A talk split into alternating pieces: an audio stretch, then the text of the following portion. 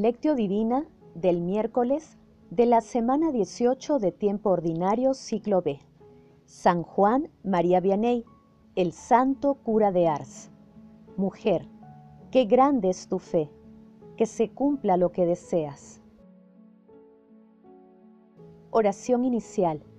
Santo Espíritu de Dios, amor del Padre y del Hijo, ilumínanos con tus dones para que podamos comprender los tesoros de la sabiduría que Jesús nos quiere revelar en este día.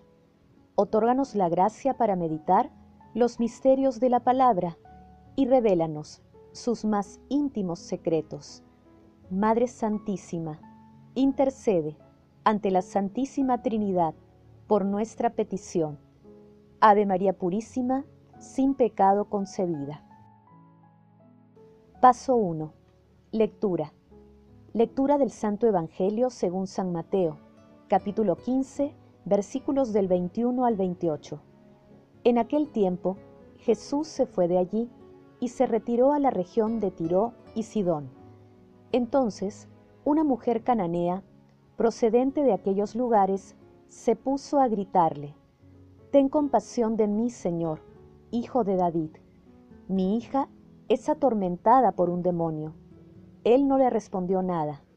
Entonces los discípulos se le acercaron a decirle, Atiéndela, que viene detrás gritando. Él les contestó, Solo he sido enviado a las ovejas descarriadas de Israel. Ella los alcanzó, se postró ante él y le pidió, Señor, ayúdame. Él le contestó, no está bien echar a los perros el pan de los hijos. Pero ella replicó, Tienes razón, Señor, pero también los perros comen las migajas que caen de la mesa de los amos. Jesús le respondió, Mujer, qué grande es tu fe, que se cumpla lo que deseas. Y en aquel momento quedó curada su hija. Palabra del Señor. Gloria a ti, Señor Jesús. Me postré consciente de mi nada y me levanté sacerdote para siempre. Santo cura de Ars. San Juan Bautista María Vianney nació en Dardilly, en Francia, el 8 de mayo de 1786. Durante su infancia estalló la Revolución Francesa que persiguió ferozmente a la religión católica. Nació de una madre profundamente religiosa, de la que recibió la Santa Fe, aprendiendo a amar a Dios y a rezar. Desde temprana edad amó a nuestra Santísima Madre. Su alma fue arrebatada de forma sobrenatural hacia las cosas más elevadas, respondiendo a su vocación tuvo que luchar contra muchos obstáculos y contradicciones. Su espíritu de profunda fe lo sostuvo en todas estas batallas, especialmente como confesor infatigable. El 4 de agosto de 1859 pasó a recibir su premio en la eternidad. El 3 de octubre de 1874, Juan Bautista María Vianney fue proclamado venerable por Pío IX y el 8 de enero de 1905 fue inscrito entre los beatos. El Papa Pío X lo propuso como modelo para el clero. El pasaje evangélico de hoy narra el diálogo entre Jesús y una mujer cananea, que de acuerdo con la mentalidad judía era considerada impura. La creencia tradicional judía sostenía, sostenía que la salvación llegaría primero a su pueblo, lo cual llevaba a los judíos a creerse superiores a los pueblos que no profesaban su fe, a quienes llamaban despectivamente perros. En esta escena, Jesús aparece con una dureza inusitada. Él, que otras veces corría a sanar las heridas, esta vez ni siquiera contestó a la cananea, pero ella insistió. Jesús, sin siquiera mirarla, respondió a los suyos de forma enigmática. Solo he sido enviado a las ovejas descarriadas de Israel. Pero ella sin hacer caso a la respuesta se postró ante él. Jesús se dirigió a ella por primera vez con palabras aún más duras. No está bien echar a los perros el pan de los hijos. Era casi un insulto, pero a la mujer canalea le interesaba demasiado lo que estaba pidiendo, como para responder orgullosa ante un insulto, y le dijo a Jesús, Tienes razón, Señor, pero también los perros comen las migajas que caen de la mesa de los amos. El rostro de Jesús cambió. Sus ojos se iluminaron y una larga sonrisa cruzó su rostro y le dijo, Mujer, qué grande es tu fe, que se cumpla lo que deseas. El arzobispo Richard Chenevix Strange titula su comentario a este milagro así, de cómo la bendición deriva de la lucha. De esta manera Jesús aclara que la fe no tiene fronteras de ningún tipo. Paso 2. Meditación. Queridos hermanos, ¿cuál es el mensaje que Jesús nos transmite a través de su palabra? En todo cuanto Dios ha hecho se manifiestan sus perfecciones infinitas. Al crear el mundo hizo brillar la grandeza de su omnipotencia. Gobernando el vasto universo, nos muestra una sabiduría incomprensible. Santo cura de Ars. En el texto de hoy, la fe de la mujer cananea en Jesús pese a la marginación espiritual y social de la que era objeto, permite que la gracia transformadora de nuestro Señor Jesucristo actúe sanando. La dureza de Jesús no es normal, tiene un fin pedagógico. Nos enseña a ser perseverantes en la oración con fe. Más allá de los signos y prodigios, basta que confiemos ciegamente en Jesús para que Él nos transforme y sane. Cuando la fe gana espacio en nuestros corazones, la gracia divina y el poder transformador de Jesús también lo hace. Hermanos, a la luz de la palabra, respondamos las siguientes preguntas. ¿Cuándo pasamos por situaciones difíciles, acudimos a la misericordia de Dios con fe? ¿Acogemos a los hermanos necesitados que se acercan a nosotros? Que las respuestas a estas preguntas sean beneficiosas para fortalecer nuestra fe. Jesús nos ama. Paso 3. Oración.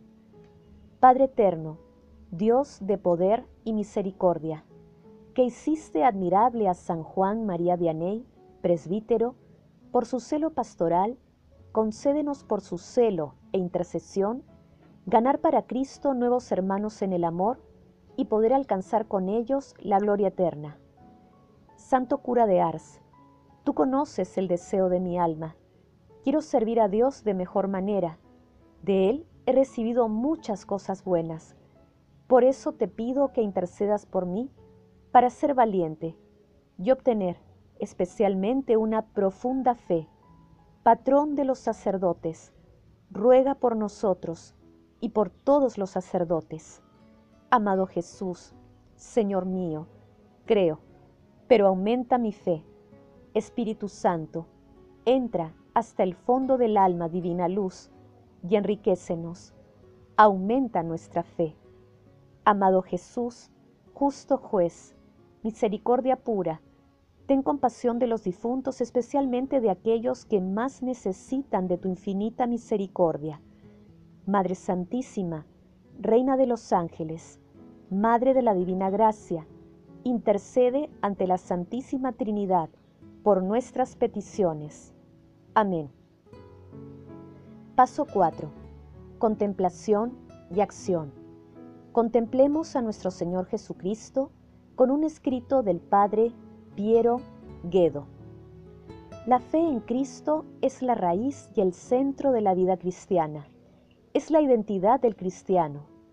Nosotros somos cristianos porque creemos en Jesús, Hijo de Dios, hecho hombre, muerto y resucitado para salvarnos. Jesús no es un libro, un dogma o un código de comportamiento.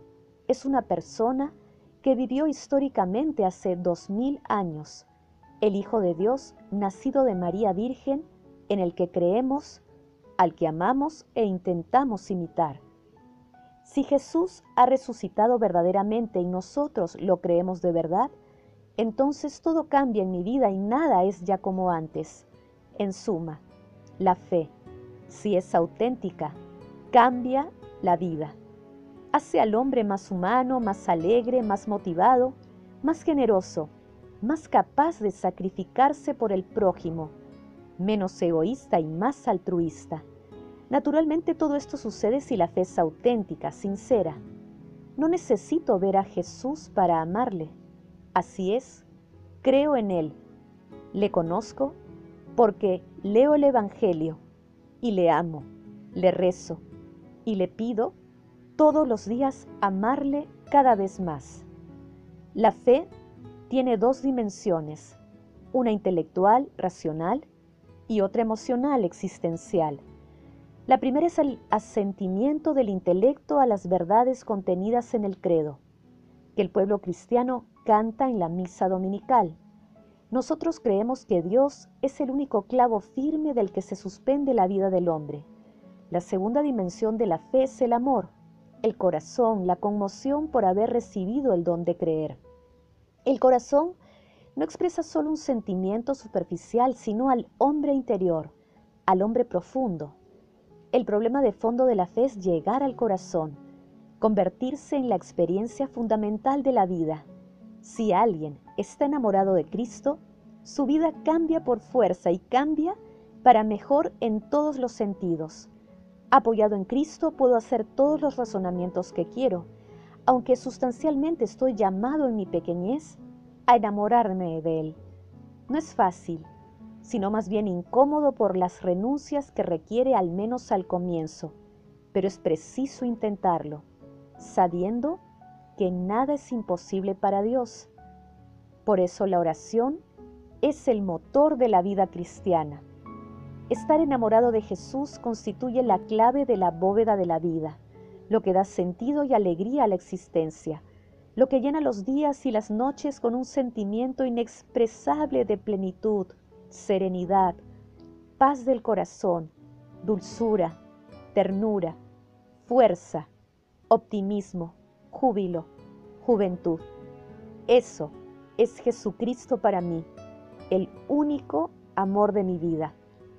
Hermanos, miremos al cielo y pidamos la fe a nuestro Dios. Invoquemos al Espíritu Santo para que nos inspire obras de bondad en favor de las personas marginadas espiritual y materialmente. Fortalezcámonos con nuestro espíritu, con la lectura orante de la palabra. Glorifiquemos a la Santísima Trinidad con nuestras vidas. Oración final. Gracias Señor Jesús por tu palabra de vida eterna. Que el Espíritu Santo nos ilumine para que tu palabra penetre a lo más profundo de nuestras almas y se convierta en acción. Dios glorioso, escucha nuestra oración. Bendito seas por los siglos de los siglos. Madre Santísima, intercede ante la Santísima Trinidad por nuestra petición. Amén.